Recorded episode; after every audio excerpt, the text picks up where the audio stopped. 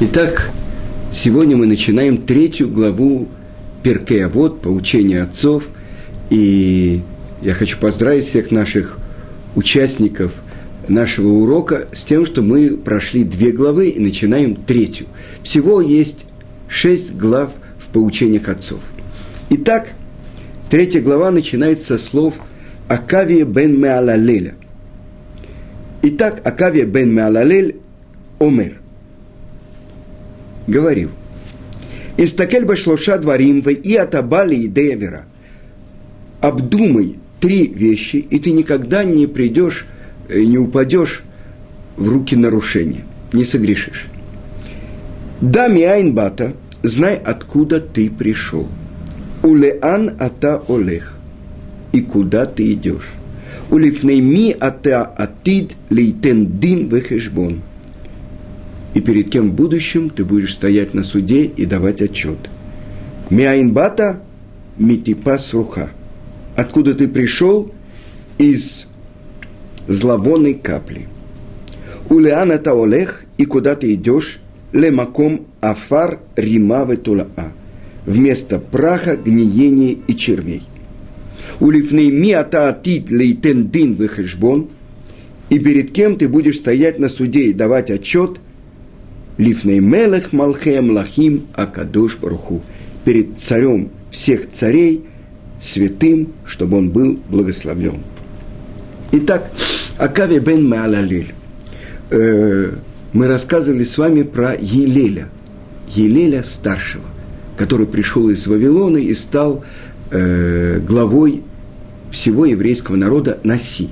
Так в его время жил Акавия бен Маалалиль. Это период второго храма. Говорили, э, что Азара, место, э, не закрывалось перед таким евреем, который в своей мудрости и страхе перед грехом был бы равен Акави бен Маалелелю. А каким же образом это происходило? В канун Песаха приходили группы евреев, каждый должен был принести свою пасхальную жертву. И заполнялась Азара э, определенным количеством людей и закрывалась, чтобы смогли быть зарезаны все эти паскальные жертвы определенной группы. Так сказано, что двери Азары не закрывались, и там не было никого, кто бы был столь велик в мудрости и страхе перед грехом, как Акавия бен Мелалель. И так Акави бен Малалель перечисляет три вещи, которые постоянно должны быть перед глазами любого человека, чтобы его удержать и чтобы он не согрешил. Итак, вдумайся в три вещи. Истакель – это прямое значение «посмотри», но посмотри глазами разума, глазами твоего сердца. Так объясняет Раш. И ты никогда не согрешишь, если ты будешь все время обращать внимание на эти три вещи, то ты не совершишь греха. Знай, откуда ты идешь, и куда ты идешь, и перед кем ты в будущем будешь стоять на суде и давать отчет. От имени Раби Акивы Иерусалимский Талмуд трактате Сота объясняет, что все три эти э, свои совета вывел – Акави бен Малелель из одной строчки из Коэлет, из Экклезиаста. Схорет бор эха. Помни о своем Создателе. Но можно прочитать борха, бореха, и тогда борха – это яма. Беэрха – это колодец а Бор-Эха – это Творец. То есть, откуда ты пришел? Это из Бейреха, из твоего источника. Куда ты идешь? Борха в яму, то есть в могилу. А перед кем ты будешь стоять на суде и давать отчет? Перед Бор-Эха, перед твоим Творцом. Итак, из чего же ты произошел? Мы все знаем то, что как делаются дети, это мы уже узнали. И капля семени после трех дней она получает э, дурной запах, после трех дней женщина уже не может от, оплодотворить эту каплю семени. Но почему же сейчас она называется зловонная капля? Чтобы человек воздержался от гордости. Он такой важный и так далее. Посмотри, от чего ты происходишь, а куда ты идешь. И это уже другое. Как сказано в Торе, прах ты и в прах вернешься. Если человек будет это хорошо помнить, то он избежит и соблазна в плоти, и страсти к богатству. Куда ты идешь? Ничего с собой ты не возьмешь. И, наконец-то, перед кем ты будешь стоять на суде и давать отчет перед царем всех царей, святым, чтобы он был благословлен. Потому что человек, который стоит э, на суде перед э, земным царем, царь э, может что-то забыть, какие-то э, вещи пропустит. Но ведь царь всех царей, он не забывает, и перед ним бесполезно заискивать. И это то, что должно тебя всегда сопровождать. И этим ты отдалишься от греха и не совершишь проступка. С другой стороны, Ляна Таолех, куда ты идешь? На самом деле мы все находимся в прочерке. От момента нашего рождения до момента, когда закроются окончательно наши глаза. То есть каждое мгновение человек идет и приближается к своей могиле, то есть к своей смерти. А что это э, означает? Стоять на суде и давать отчет. Дин вехешбон. Объясняет это Гаон из Вильна, что когда человек получает справедливый суд, после этого к нему предъявляют претензию, что в то время, когда он тратил силы и совершал дурное, сколько хорошего мог совершить. Итак, это первое прочтение Мишны. Давайте посмотрим, чему же она нас учит. Во-первых, мы должны были задать вопрос, почему начинается так? Э, посмотри на три вещи, и ты не совершишь нарушение, знай, откуда ты идешь, куда ты идешь, и перед кем ты будешь стоять э, на суде и давать отчет. Дальше ответ. И повторение идет. И поэтому есть комментаторы, это Шмуэль, который говорит, что начало говорит то, что должен помнить человек. Это говорится его душе. Знай, откуда ты идешь и куда ты идешь и перед кем ты будешь стоять на суде и давать отчет. А дальше из лавонной капли, э, вместо червяков, гниение, это говорится про тело. И часто человек может думать, ну что на самом деле? Зачем так много мне увещеваний? Зачем все три вещи? Почему недостаточно одной? Если человек будет помнить, что он происходит из лавонной капли, тогда что? Я уже, разве я могу уберечься от нарушений? То, что как я живу, так я буду жить. С другой стороны, если он знать будет, что он идет в место, где будет великолепный пир, на котором он будет в виде блюда для червяков, для гниения и так далее. Поэтому человека нужно закопать поглубже, потому что запах от гниения гораздо больше, чем от каких-то животных или зверей. Так вот, если человек будет думать, что он идет туда, тогда сегодня ешь, пей, завтра умрешь, хватай момент. С другой стороны, человек, и это мы уже цитировали, написано в Святой книге Зор, человек думает, что он пришел сюда навсегда. И в этом, несомненно, заключена доля истины. Потому что человек он знает, может, не осознает, но чувствует, что душа его, она ведь действительно взята из престола, из-под престола славы Творца, из очень высокого места. И поэтому если сказано, что Творец вдохнул в ноздри первого человека душу живую. От кого вдохнул? От себя вдохнул. Поэтому это знание о том, что душа существует вечно, потому что она частичка вечного.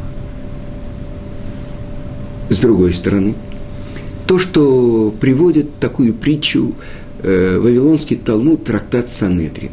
И это один из вопросов, который задал римский император Антонинус. Наши комментаторы объясняют, что это Марк Аврелий своему учителю, Реби, Раби Иуде Анаси. И он спросил, тело может э, оправдаться? Я ведь само ничего не могу делать.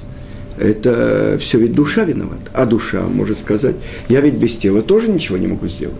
И тогда э, у меня оправдание. И тогда отвечает ему Рэби и говорит, один царь, у него был великолепный сад с великолепными плодами. И сколько бы сторожей он ни нанимал, не нанимал, он видел что плоды редеют, все меньше и меньше плодов, значит, эти сторожа сами их поедают. И тогда ему пришла гениальная идея в голову. Он взял одного безногого, ну, тот, у кого были обрезаны ноги, который не мог э, хорошо передвигаться, и взял слепого, двух сторожей. И день проходит, все плоды на месте, два, неделя, царь доволен, какая гениальная идея пришла ему в голову. Но как-то безногий обратился к слепому и сказал, если бы ты видел, какие сочные, какие красивые здесь плоды. Это же такое удовольствие отведать этих плодов. Да, сказал слепой, ну как мы можем это сделать? Э, я слепой, я не вижу. А ты без ноги? Ничего, все проблемы решимы, решаемы, сказал безногий. Возьми меня, посади на свои плечи, и я тебя направлю к тому месту, где растут эти великолепные плоды, я сорву, и мы с тобой поделим эти плоды. Замечательно, сказал слепой. Прошло несколько дней. Они ели каждый день по несколько скромно, но ели каждый день по несколько таких плодов. И царь это увидел, и он их вызвал к себе – что, я разве вижу? Я же слепой, сказал один сторож. А я, как я могу пойти к этим плодам? Я ведь без ноги. Нет проблем, сказал царь. Он на плечи слепого посадил безногого, и оба вместе они получили очень серьезное наказание. Это ответ. То есть, как бы душа, я не отвечаю, у меня нет орудий, Тело говорит, я не отвечаю, душа мною управляет. Может ли человек найти оправдание перед Творцом? И это то, что выясняется здесь.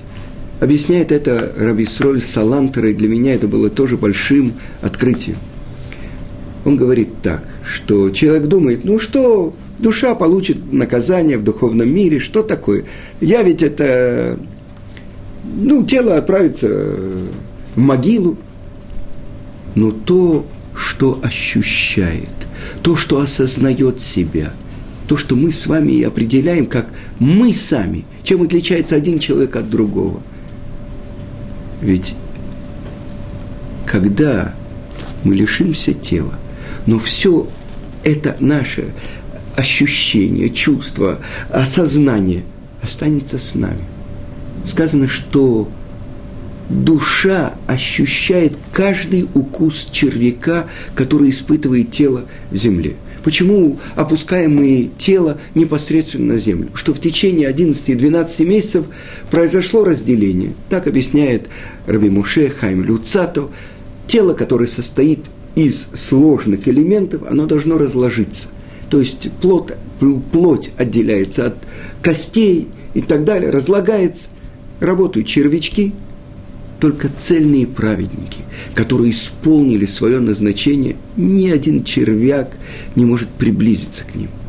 Это место, где постоянно присутствие шхины.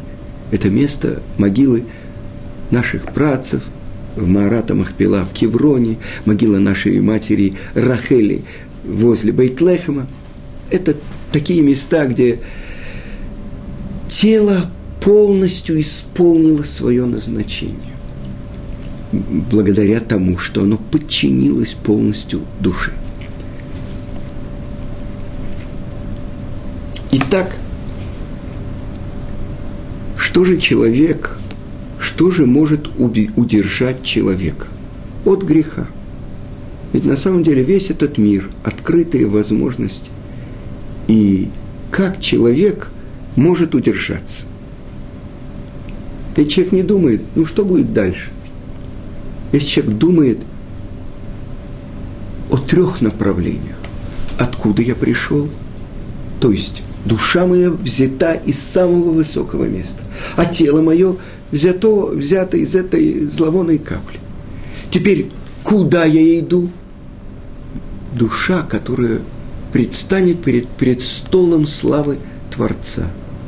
И я хочу привести вам пример, который я недавно прочитал в одной книге. Это, может быть, хасидская история, что в паскальную Э, ночь, э, рассказываю про Большим Това, он на секунду задремал, и когда он открыл глаза, он заплакал. Он сказал, что э, своим ученикам, что наш седер не годится и в подметке седеру, пасхальному седеру одного простого еврея. Один простой еврей, знаете, не все тогда знали хорошо Лашона Кодыш, святой язык, на котором написано пасхальные года. И вот один простой э, водонос со своей женой. Они сидели за столом, и он читает. Там Мау Шоэль. Там, что он спрашивает. И мы знаем, там это наивный. Но он подумал, что это слово на русском языке. Там, о чем он спрашивает? Там, о чем он спрашивает? Ты слышишь, моя жена? Там, когда мы придем перед Творцом, о чем Он спрашивает? все наши нарушения, которые мы делали. И он залился очень горькими слезами. И рядом с ним сидела и плакала его жена. И этот вопрос простого водоноса нашел такую милость в глазах Творца. Это настоящая была чува – пасхальную ночь. В момент, когда открываются самые большие источники света на еврейский народ. Итак, человек получает совет уберечься от дурного начала. Но я хочу вам привести то, что приводит Талмуд, то, что трактате Брахот говорит э, Раби Леви Бархама от имени Рейшлакиш, чтобы постоянно заставлял сердиться, ну то есть нападать человек свое доброе начало на злое. Как сказано, ригзу вальтехетау. То есть сердитесь, нападайте, все время будьте на чеку и не согрешите. Хорошо, если у него получилось, хорошо. Если нет, чтобы он занялся Тарой. Как сказано, говорите в сердцах ваших. Если получилось хорошо, если нет, чтобы человек прочитал Криат Шма, что он вспомнил, что есть Творец. Как сказано, и когда будете ложиться, получилось хорошо. А если нет, чтобы он вспомнил про день своей смерти как сказано, вы дому села, и умолкните навсегда. И это то, что учит в другом месте того же трактата Брахот, 42 лист, Раби Мир. И он говорит, лучше идти в дом, где люди находятся в трауре, чем в дом, где люди веселятся. Но на самом деле, кто хочет идти в дом траура? А в дом веселья Почему? Потому что мы, объясняет это Рамбам, почему человек касается рукой Мизуза, о чем он должен думать. Он должен думать о единстве Творца, который сотворил весь мир, а мы, погруженные в суету будней, забываем об этом. Да, миайн бата, знай, откуда ты идешь. И куда направляются твои шаги. Приводит пример э, книга Миамлуэс, что у одного царя был брат не очень э, э, боящийся греха. И что же сделал царь? Он подвесил на тонкой нитке острый меч и пригласил своего брата именно сесть под этим мечом и угощает его разными кушаньями, он сказал, извини, у меня нет аппетита. Что такое? Почему? Ну, посмотри, я же боюсь каждую секунду, этот меч может сорваться и пробить мне голову. Что ты так беспокоишься? Ты разве не знаешь, что ты пришел сюда на определенное количество лет? Почему ты не беспокоишься, что будет с тобой, когда ты пройдешь эти годы? И еще одну э, вещь, которую я хотел бы вам рассказать, это то, что Раби Йоханан бен Закай перед тем, как он оставляет этот мир, тот самый Раби Йоханан бен Закай, который сохранил, благодаря которому сохранился еврейский народ, потому что он сохранил передачу, исследования и изучение Торы без храма. И вот собрались его ученики в последнее мгновение перед его э, смертью. И они спросили его, учитель, что ты нам посоветуешь? И он им сказал, чтобы страх перед Творцом у вас был не меньше страха перед людьми. Спросили они у него, учитель, только? Он сказал им, хотя бы. То есть, на самом деле, то, что мы ощущаем нашими пятью органами чувств, для нас это реальность. А мы учим Святую Тору, мы молимся перед Творцом, но кто в последний раз думал о том, что за каждый свой поступок, за каждую свою дурную мысль, за каждое свое слово я должен буду стоять на суде и давать отчет. Об этом говорит Равхайм из Воложина, что человек своими действиями, своими словами и мыслями творит миры и разрушает миры. Потому что столько сил дано человеку, и как бы он миниатюра всего мира. Потому что так Творец сотворил весь мир, чтобы он был подобен человеку, чтобы человек мог постигать его. Ангелы спрашивают у Творца, почему ты помнишь про этого, про человека? Он же наполнен э, ложью, наполнен грехами и так далее. И задает Творец им вопрос. Скажите, а вы можете дать определение имена животным, зверям и так далее? И сказали, нет, мы не можем. А человека он просит, и он может. Почему? Потому что все то, что есть в диких животных, в домашних животных, в, зве- в разных зверях, в крокодилах, в, в змеях, в ястребах, в... все это заключено человеке. Потому что он был взят из, собран из разных прахов земли. А по слову Творца все звери, животные, птицы вышли из земли. Так вот, он мог определять и говорить, это келев – это собака, ки-лев, как лев. А это хамор, материальный, э, это осел. Почему? Потому что в нем внутри все это было. И человек похож в трех вещах на ангелов, и в трех вещах он похож на животных. Больше того, наши мудрецы говорят, человек рождается как дикий осел. И вся его жизнь, чтобы обуздать этого дикого осла. Так вот, продолжает Раби Йоханан бен Закай, и видят его ученики, что он плачет. Учитель наш, светоч Израиля, избавитель всего Израиля, ты плачешь? И ответил он им, если бы я сейчас должен был стоять перед судом, перед царем из плоти и крови, так если даже он меня накажет, это не навсегда. Даже если он да, постанов... сделает постановление, чтобы меня убили, это не всегда – но если я предстану перед царем всех царей и вызову его гнев, его же гнев – это же вечность.